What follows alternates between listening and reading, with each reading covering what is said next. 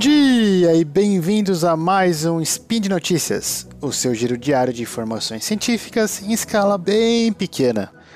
O meu nome é Felipe de Souza e hoje é dia 25 Irisian do calendário Decatrian e dia 7 de setembro do calendário errado falaremos de veículos completamente automatizados ou veículos autônomos. E no programa de hoje, que aparentemente é o programa número 666, teremos o acidente de esquina que não machucou ninguém, mas que vale a pena ser discutido, e o porquê veículos autônomos ainda não estão disponíveis. Roda a vinheta! Speed Notícias.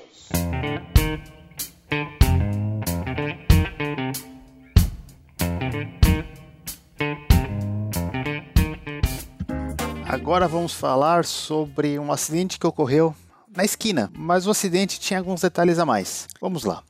Um dos grandes potenciais dos veículos autônomos vai além do conforto e a conveniência de não ter que dirigir o seu carro por um longo tempo ao trabalho. Os veículos completamente automatizados podem ser a chave para a redução do número de acidentes no tráfego. Todo ano, morre em torno de 1,3 milhões de pessoas no mundo devido a acidentes de tráfego. Bom, o que esses dados têm a ver com a notícia científica? Eis a questão. Acontece que em novembro de 2017, um serviço de shuttle começou a ser disponibilizado em Las Vegas. O carro era operado pela Keolis, que é uma empresa privada que opera sistemas de ônibus, metrô, bicicletas, estacionamento, enfim, provavelmente e, e provavelmente estavam rodando para testar veículos autônomos em operação. E o veículo em si é, foi desenvolvido pela empresa Navia. Então, no primeiro dia de operação, o veículo envolveu-se em um acidente com um caminhão. Pois é, minha gente, exatamente no primeiro dia já ocorreu um acidente. A melhor parte da história, ou a parte boa, é que o acidente foi em baixa velocidade e não deixou feridos. As primeiras notícias na época apontavam como uma falha do caminhão. Felizmente, esses veículos possuem uma série de sensores e computadores a bordo que permite a investigação uh, detalhada, como nos acidentes aéreos com, a, com auxílio da caixa preta, por exemplo. A Divisão de Segurança em Transportes dos Estados Unidos publicou um relatório com a investigação sobre o acidente, ao qual eu vou passar algumas das informações aqui. O parágrafo final do relatório diz o seguinte: a causa do acidente foi o motorista do caminhão andando em marcha ré em direção a uma via estreita, esperou que o veículo autônomo iria esperar, ou melhorando as duas frases esperar aqui, ele uh, tinha expectativa que o veículo autônomo iria parar e esperar ele entrando em uma rua estreita, eh, nessa rua estreita em marcha ré. O que não aconteceu. Por sua vez, o operador do veículo autônomo poderia ter tomado o controle do veículo assim que o operador uh, e todos os passageiros perceberam que o caminhão continuaria a manobra e o acidente era iminente.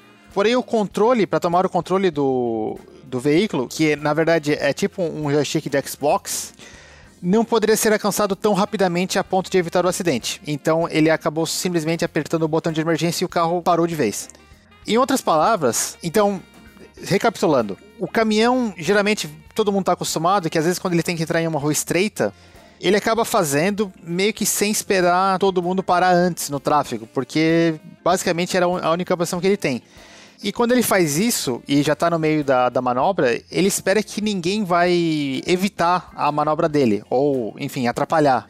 E o que aconteceu ali é que o, o veículo autônomo uh, até parou para ele terminar a operação, mas na verdade ele parou exatamente na trajetória do caminhão em direção à marcha ré. Uh, então, em, outro, em, outras palavras, ainda que pode se atribuir ao caminhoneiro uma falta de cautela em sua expectativa que o veículo parasse, o veículo tomou uma ação, o veículo autônomo, no caso, tomou uma ação inesperada, uma vez que em situações semelhantes o motorista ia esperar o caminhão realizar a manobra, acabar de dar marcha ré, em um local fora da trajetória do caminhão. E aí o veículo no teste, no entanto, ficou parado exatamente na trajetória do caminhão e a colisão ocorreu. Ainda que tenha sido um acidente de certa forma banal e corriqueiro, talvez comparável a um pequeno acidente em estacionamento, o ponto central é que o veículo não operou de acordo, de acordo com, digamos, normas sociais de tráfego. Essa foi uma daquelas situações em que há uma certa comunicação e cultura entre motoristas, e como naquelas situações em que, por exemplo, você acena para um outro motorista por um espaço, seja para cruzar uma via ou para entrar numa rodovia, e você procede assim que o outro motorista confirma que entendeu sua requisição, e essa confirmação pode ser de diversas formas. Uma outra situação parecida é que é comum uma certa comunicação entre motoristas uh, em conversões à esquerda em semáforos quando o movimento não é protegido. Isto é, o veículo pode converter à esquerda no semáforo desde que o tráfego no sentido contrário permita. Nessas situações é comum que os motoristas se comunicam com, por exemplo, uma farolada, ainda que isso não seja nas leis de trânsito. Ainda que não tenha algo como farol, nós humanos conseguimos detectar a intenção de outros motoristas uh, facilmente, uma vez que quem dirige lá são, digamos, indivíduos da nossa espécie. Quanto a essa a notícia era isso. Uh, eu sei que falar de um acidente que ocorreu na esquina em geral não é interessante, mas esse foi diferente. E a importância desse aqui para, enfim, ciência e tecnologia é que há vários desafios na, no desenvolvimento de veículos autônomos e até coisas que parecem simples, na verdade são bem mais complicadas do que parecem. Bom, falamos do acidente com um veículo autônomo ou com um veículo completamente automatizado.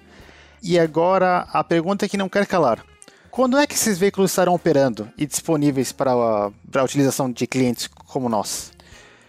Uma notícia do New York Times do dia 14 de julho de 2019 deu um, um, um, relato interessante sobre o desenvolvimento dos veículos autônomos. Ela, essa notícia é particularmente interessante porque ela dá uma ideia de como esse assunto está, em crescente, está numa crescente uh, nos noticiários na última década. Na última década.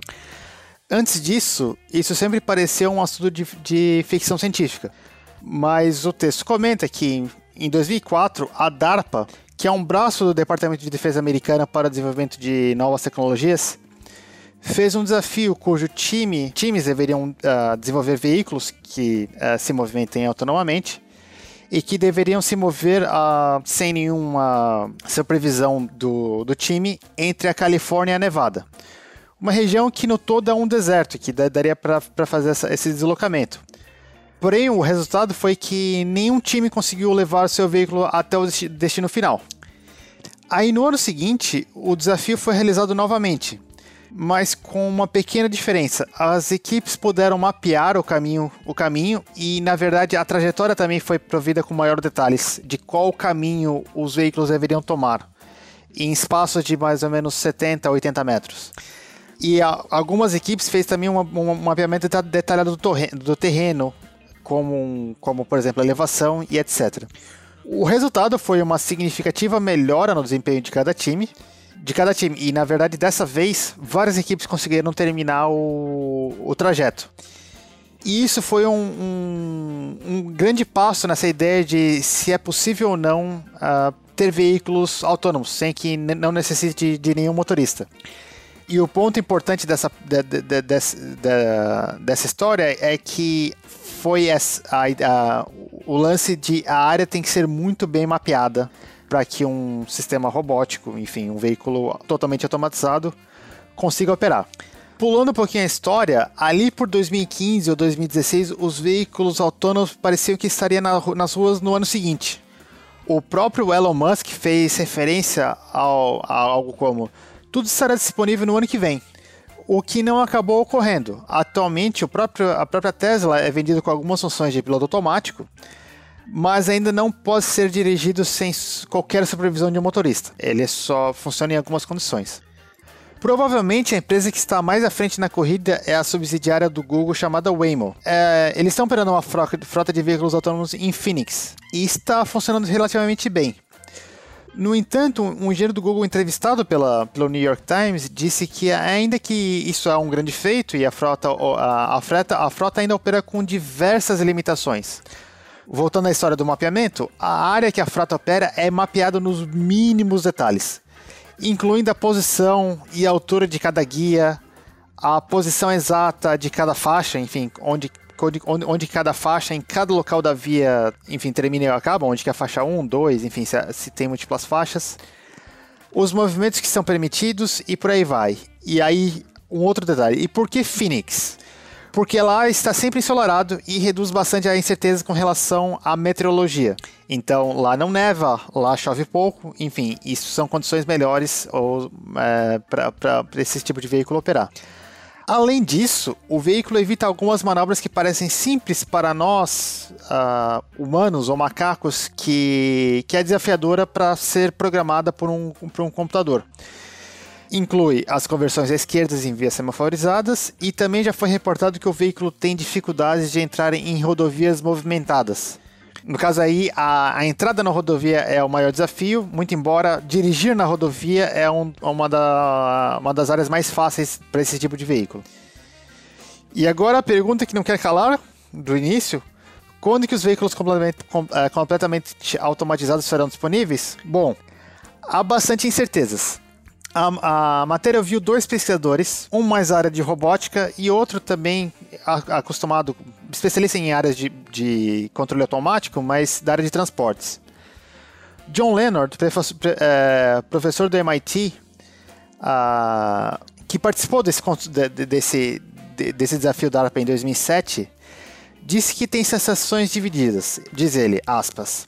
Uma parte de mim diz que sente que o veículo totalmente autônomo é impossível. Por outro lado, há uma coisas que pareciam impossíveis, mas que são realidades hoje em dia. Fecha aspas. Portanto, ele acha que é um grande desafio, mas, enfim. Já o outro pesquisador, Steven Schladover, comentou que a declaração de Elon Musk que veículos autônomos estariam disponíveis no ano seguinte, quando ele falou isso lá em 2016 ou 2017, ele disse, aspas, Elon Musk não tem essa tecnologia, nem ninguém tem essa tecnologia hoje.